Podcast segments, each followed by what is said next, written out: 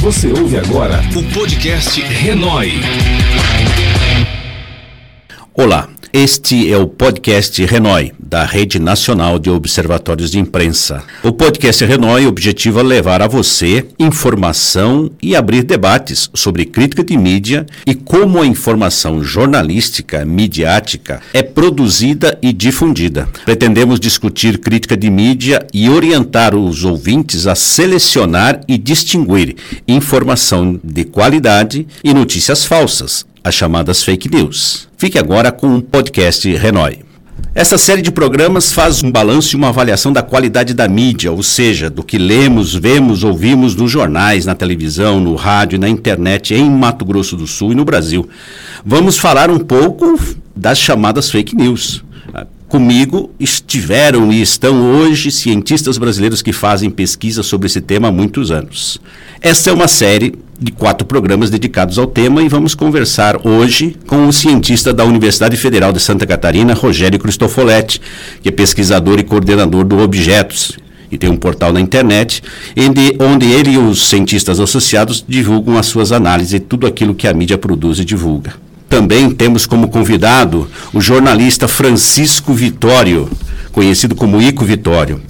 Editor, secretário executivo editor dos principais jornais. Já trabalhou no Diários de Campo Grande, como Diário da Serra e Correio do Estado. Também foi assessor de imprensa da Assembleia Legislativa de Mato Grosso do Sul, secretário de comunicação do município de Campo Grande, diretor de imprensa da Câmara Municipal, foi assessor do, de comunicação do falecido senador Rames Tebet, editor do jornal Correio Ecologia, também já foi assessor de imprensa da MS Gás e atualmente exerce o cargo de subsecretário de comunicação do governo do estado de Mato Grosso do Sul. Boa tarde, Ico Vitório.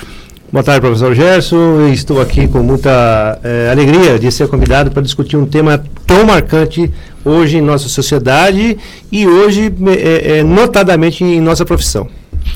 O professor Rogério Cristofoletti é outro convidado nosso do programa de hoje, e ele é professor do Departamento de Jornalismo da Universidade Federal de Santa Catarina e pesquisador do CNPq. É jornalista, mestre em linguística e doutor em ciências da comunicação autor de quatro livros e organizador de outros oito. Tem mais de 70 artigos publicados em periódicos científicos, nacionais e internacionais, sobre ética jornalística, crítica de mídia, novas tecnologias e educação. Rogério foi vice-presidente do Sindicato dos Jornalistas de Santa Catarina e coordenou a Rede Nacional de Observatórios de Imprensa. Foi ainda membro do Conselho Científico da Associação Brasileira de Pesquisadores em Jornalismo editor da revista científica Estudos de, em Jornalismo e Mídia e coordenador do programa de pós-graduação em jornalismo da Federal de Santa Catarina. Em 2009, criou o Observatório de Ética Jornalística, o Objetos, e desde então é um dos seus líderes. É presidente da Comissão de Ética do Sindicato dos Jornalistas de Santa Catarina. Boa tarde, professor Rogério Cristofoletti. Seja bem-vindo. Boa tarde, Gerson. Boa tarde, Ico. Boa tarde, ouvintes. Obrigado pelo convite. Hoje nós vamos falar um pouco sobre ética em jornalismo, das relações entre os jornalistas, das relações dos jornalistas com, as, com a mídia. Uh, e aí eu coloco a primeira questão nesse, nesse aspecto, né? como é que Rogério, você né, e a opinião do, do, do ICO aqui uh, percebem essa relação dos do, do jornalistas com a mídia, como que está essa, essa perspectiva da ética né, principalmente agora, em tempos que, de fake news, em tempos que uma quantidade gigantesca de informações que circulam pelas mídias sociais? Bem, é, é, a ética é um elemento é, fundamental para a definição da nossa profissão. Né? O jornalismo é uma, é uma atividade que é feita por humanos, com humanos e para humanos. E sempre quando há uma relação entre humanos, é, tem ali uma relação ética que pode está é, é, tá relacionada, que está relacionada com valores e tudo mais. O jornalismo ultimamente vem sendo bastante cobrado com relação à sua credibilidade, com relação a, ao seu profissionalismo, à sua qualidade, ao apego à verdade, né, nesse ambiente de desinformação que, como você disse, a gente está vivendo. Então, é um momento agudo para o jornalismo, né, é um momento que a, a, aponta uma crise que também é, é financeira, mas é, é, uma crise ética também para o jornalismo, e ao mesmo tempo em que é uma crise, é uma possibilidade, é uma oportunidade para o jornalismo e as organizações jornalísticas uh, se colocarem diante da sociedade com retidão, com uma conduta que seja impecável, com transparência, com comprometimento social, com comprometimento com o que se espera do jornalismo. Então, é, é um momento importante para se discutir ética, é um momento importante para que as redações, os profissionais e o público também, é, todos nós façamos não só o debate, mas também que adotemos posturas mais claras, mais éticas, mais comprometidas com o social. E com Vitória, como esse quadro se caracteriza aqui no nosso estado? Olha, professor, eu concordo plenamente com o Rogério. A postura hoje do jornalista deve se deve sobrepor a, a, as intempéries que hoje afetam o nosso mercado, a nossa profissão. A postura hoje é fator preponderante para que a gente mantenha a nossa ética, a nossa relação do bem servir, que é a, a, a obrigatoriedade do, do jornalista, do profissional, à sociedade. Né? O que, que eu vejo hoje? Há uma ruptura muito grande entre o jornalismo bem feito, o jornalismo profissional, o ético e os fake news. Tá? Eu falo fake news, inclusive de blogueiros por aí. Hoje surgem blogueiros, hoje surgem é, é, algumas celebridades, entre aspas, que é, carregam um milhão, um milhão e meio de, de, de internautas juntos todo dia para falar nada, sem nenhuma responsabilidade, para chegar, é, é, para levar a sua mensagem ao povo brasileiro, ao, à sua comunidade. Perfeito? Então, o que, que eu vejo nisso tudo? É, na questão da mídia, o que, que aconteceu? Ah, os grandes investidores de mídia estão indo embora e os grandes jornais, os grandes conglomerados de jornais estão mirando os governos, simplesmente. E por força disso, acaba havendo uma subserviência da própria mídia em relação aos governos. Tem uma, uma visão muito clara agora de que é preciso sim preservar essa ética, a responsabilidade do jornalismo, só que a gente só vai conseguir alcançar esse sonho através dessa responsabilidade, através do dia a dia, através de uma marcha, através de uma guerra nossa, da, dos nossos profissionais, de chegar numa redação e aceitar ou não aquilo que lhe é colocado na mesa. Professor Rogério, dentro dessa perspectiva da crítica de mídia, das relações de ética entre os profissionais, nós estamos num programa de rádio, nós temos uma população que nos ouve pela FM Educativa, o FMS, e como é que o público em geral pode ter assim um ganho, um conhecimento, alguma coisa a mais em relação a essas relações éticas entre os jornalistas e entre os jornalistas com a mídia, e, enfim, nesse aspecto? Olha, eu, eu penso que o público, de uma maneira geral, tem uma, uma, uma visão intuitiva do que esperar do jornalismo. O que, que, a gente espera do jornalismo? O que, que a gente espera né, da mídia informativa? Que eh, os relatos, que as notícias, que as notas, que as informações tenham ancoragem, estejam ancoradas, estejam ligadas à verdade. Isto é, elas precisam corresponder, ter uma equivalência de verdade. Quando a gente percebe que aquela notícia não é bem a verdade, então há uma ruptura numa é, um impacto de confiança entre quem produz a informação e quem consome. E quando acontece isso, isso acontece com todos nós, quando a gente é, sente que houve uma, uma quebra num acordo, a gente fica muito desconfiado. A questão da desconfiança ela é mortal para o jornalismo. O jornalismo ele depende muito de credibilidade, depende muito que o público deposite nele confiança. É como, por exemplo, acontece a mesma coisa com o sistema bancário. Se você tem X reais, 100 reais, e vai querer colocar numa conta, num banco, você precisa acreditar que esse banco vai guardar bem o seu dinheiro e que vai poder te devolver o dinheiro assim que você quiser. Né? Então, a confiabilidade no sistema bancário é essencial para que ele funcione. No jornalismo também é necessário que as pessoas confiem no jornalismo. É, é, esse momento de fake news, de desinformação, de pós-verdade, ele é muito agudo, muito complicado para o jornalismo, porque ele mina, ele ataca justamente essa raiz do jornalismo. Então, é, e, e as coisas são feitas, né, as, notícias falsas são disparadas com tanta força, com tanta é, é, capacidade de penetração na sociedade, que muitas vezes, e, e, com tanta habilidade, que muitas vezes confundem as pessoas. As pessoas, é, no cotidiano agitado, não têm tempo de verificar as informações. Então, muitas delas acreditam naquilo que elas recebem é, pelas, pelos grupos de WhatsApp, que elas recebem é, pelas redes sociais, é, pelos contatos dos amigos e por aí vai. E claro, a partir daí a gente cria uma situação que é uma espiral né, uma, um efeito dominó de desinformação. As pessoas vão passando adiante uma bola de neve que vai crescendo, e aí fica difícil entre o que é certo, o que é errado, o que é verdadeiro, o que é falso. O jornalismo precisa separar essas coisas e tornar isso muito claro para o público. E o público precisa exigir isso do jornalismo. Então, o público precisa não só confiar, mas exigir que o jornalismo profissional, o jornalismo responsável, essa palavra que estava sendo falada pelo ICO, aí a responsabilidade é central né, na nossa atividade, que o jornalismo responsável responda, como diz a própria palavra, responda pela veracidade, pela verdade do que ele veicula.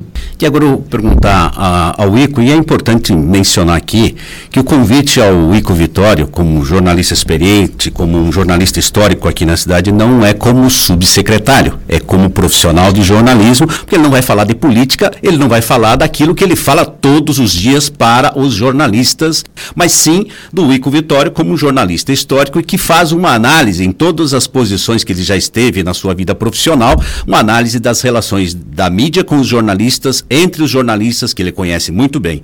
Nesse aspecto, a pergunta é: como é que você verifica essa disseminação de falsas notícias na nossa realidade? Campo Grande, Mato Grosso do Sul, né? E o que que isso afeta as relações da informação ao público nesse, nesse ambiente? Olha, Gerson, é, é uma coisa preocupante. Nós somos um estado relativamente novo, temos 42 anos e o Mato Grosso hoje tem 79 municípios. Em alguns municípios a gente não tem nem internet ainda na sua totalidade, tá? O que, que sobrevive nesses municípios aí? É uma rádio. O que chega na rádio as pessoas confiam. E o WhatsApp, é essa praga do século 21 aí. Essa é uma praga, por quê? Porque se eu falei que fulano está morto hoje, uma cidade inteira entra em pânico e até eles descobrirem que, que, que isso é um fake news, que é uma notícia falsa, ou já causou um celeuma e o mundo já caiu e as floriculturas já fecharam e todas as flores que elas já venderam por lá. Entendeu? Então o que, que acontece? Diferentemente de outros estados, aqui a fake news é muito maléfica. Ela acaba, ela é, é, é, põe ao ralo a seriedade de uma notícia que poderia é, é, é, acrescentar na, na vida de uma comunidade, né? Então, a comunicação institucional, de um modo geral, passa por uma crise, né? A gente não sabe se o jornal impresso vai sobreviver. Obviamente, eu nasci numa redação, com 14 anos de idade, eu já estava numa redação no Diário da Serra, em 1977. Era office boy, terminei lá como editor-chefe do jornal 14 anos depois. É, passei por todas a, a, as etapas lá. Mas quero dizer uma coisa para vocês. Mesmo sendo um, um, jornalismo romântico da época, que a gente tinha pouca penetração, por força até de, de infraestrutura de um Estado, com toda certeza o jornalismo é, seguia um rumo mais sério e essa seriedade que, e essa responsabilidade, Rogério, que você defende aí, eu também defendo, e o professor Gerson obviamente defende, e é, é, é, isso é que, na prática, é a nossa ética, é essa responsabilidade que passa por isso, né? Ah, Ico, é até assim, eu como pesquisador de ciberjornalismo, né, quer dizer, o WhatsApp não que seja uma ferramenta ruim, é como se usa o WhatsApp, né, aí perfeito, sim. É. Perfeito, mas, a, mas a, WhatsApp, negativa, é, a negatividade, nossa. Como se usa o WhatsApp, o Twitter, Facebook e outras redes sociais, sim, é, que é o problema. Mas eu gostaria de falar agora com, com o Rogério, abrir dois temas, né, um para cada um, dentro das suas especificidades. Uh, Rogério, dentro dessa análise análise da crítica de mídia, da ética jornalística, nós temos aí a RENOI, né, a Rede Nacional do Observatório de Imprensa. Aqui mesmo na UFMS nós temos um observatório de imprensa, e, lamentavelmente nesse período agora, dada a falta de recursos das agências de fomento, desativado, uh, mas aí existe uma rede no Brasil desses observatórios. Uh, qual a sua avaliação e o papel né, do trabalho desses observatórios, a importância desses observatórios de imprensa para contribuir com a ética no jornalismo brasileiro, com a crítica no jornalismo brasileiro tão importante quanto os processos de produção? Olha, é, a importância desses observatórios, é, na minha visão, é poder fomentar é, o debate público junto à população, né? a população mais mais ampla possível, não aqueles que conhecem como funciona o jornalismo, mas as pessoas até mais simples. É, eu penso que esses observatórios podem ajudar a haver um debate, a fomentar um debate público, um debate social profundo sobre como a comunicação serve essas comunidades. Todo mundo, todo mundo, todas as pessoas são afetadas por comunicação. Todas as pessoas precisam de informação para tomar suas decisões, para uh, gerir os seus negócios, uh, para uh, administrar suas vidas. Né? Pequenas e grandes informações todos os dias nós precisamos. O Igor estava dizendo das condições do Mato Grosso do Sul e elas são específicas são preocupantes, mas a gente tem é, situações preocupantes em todo o Brasil. Eu tenho um dado que é um dado muito complicado, é um dado que não é meu, dado do projeto Atlas da Notícia, que tenta mapear os chamados desertos de notícia. O que são desertos de notícia? São localidades onde não há nenhum veículo formal de jornalismo que possa cobrir aquela cidade. Então, é uma cidade onde os moradores não sabem é, quando que vai passar o caminhão de lixo, é, quando que vai começar a, campanha de vacinação no postinho, é, quando que vai, quem são os candidatos a prefeito, a vereador e por aí vai. Ora, no Brasil, 30 milhões de pessoas moram em cidades como essa, que são considerados desertos de notícia. 30 milhões de pessoas. Mas se a gente for somar, Gerson e Ico, é, essas cidades que não têm nenhum veículo, e somar com as cidades que têm apenas um veículo, que são quase desertos de notícia, então elas estão também numa situação vulnerável, que se aquela rádio, aquele jornal desaparece, eles se tornam desertos. Se a gente somar, nós vamos ter 64 milhões de pessoas no Brasil que vivem em desertos de notícia ou em quase desertos de notícia. É, um, é 31% da população brasileira. É muita gente. Né? E nesses locais impera o quê? Impera a informação boca a boca que não é verificada. Impera o quê? O grupo do WhatsApp, as redes sociais, que não tem o compromisso que o jornalismo tem, o compromisso responsável de ética jornalística de verificar a informação antes de passar ela adiante. Eu penso que os observatórios ajudam a fazer um debate nesse sentido, a qualificar não só os meios de comunicação dos profissionais, mas também a tornar mais exigentes e mais atentas às populações. É, nós temos aqui, lamentavelmente, um limite de tempo do nosso programa, mas tem uma questão que o Ico mencionou antes de nós iniciarmos o programa. Ah, ele falou sobre o marco regulatório em Mato Grosso do Sul. Gostaria que você me falasse um pouco sobre isso. No estado que a gente tem pouco mais de 2 milhões de, de habitantes, há um crescimento é, exponencial de sites de notícias aqui, notícias entre aspas, tá?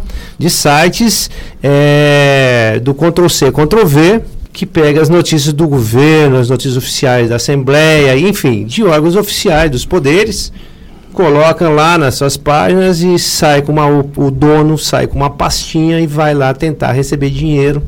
É uma coisa assim é extremamente danosa para a nossa profissão.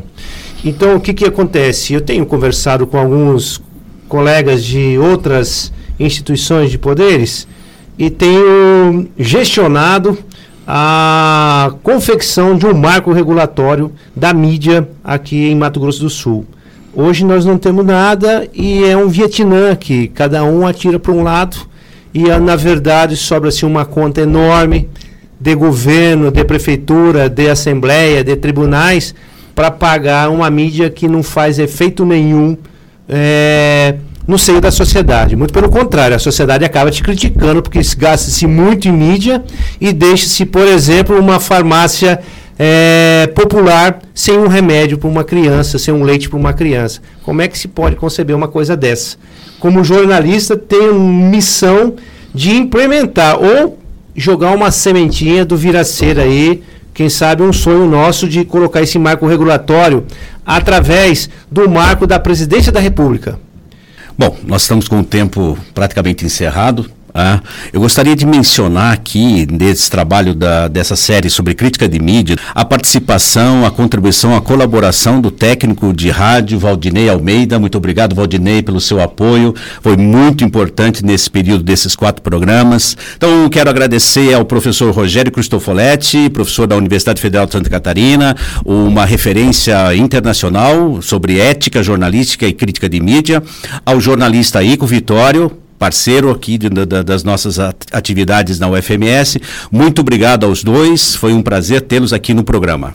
Obrigado, professor Gerson, foi um prazer participar, parabéns por essa iniciativa e parabenizo também eh, o governo do Estado, o ICO, eh, na coragem de tratar dessa questão de um marco regulatório da mídia que é tão importante para os cidadãos. Parabéns. Obrigado, professor Gerson, pela, pelo, pelo convite e, e, quero me colocar sempre à disposição da comunidade acadêmica, que acho importantíssimo a participação da comunidade acadêmica, em especial no jornalismo, para o bem servir à sociedade sul-mato-grossense. Terminamos esse podcast. Aqui quem fala é o professor Gerson Luiz Martins, pesquisador e membro da Rede Nacional de Observatórios de Imprensa. Não perca a sequência do podcast Renói. Aqui falamos e debatemos qualidade da informação, crítica de mídia. Obrigado por você estar conosco. Não deixe de ouvir o próximo programa. Até mais e muito obrigado.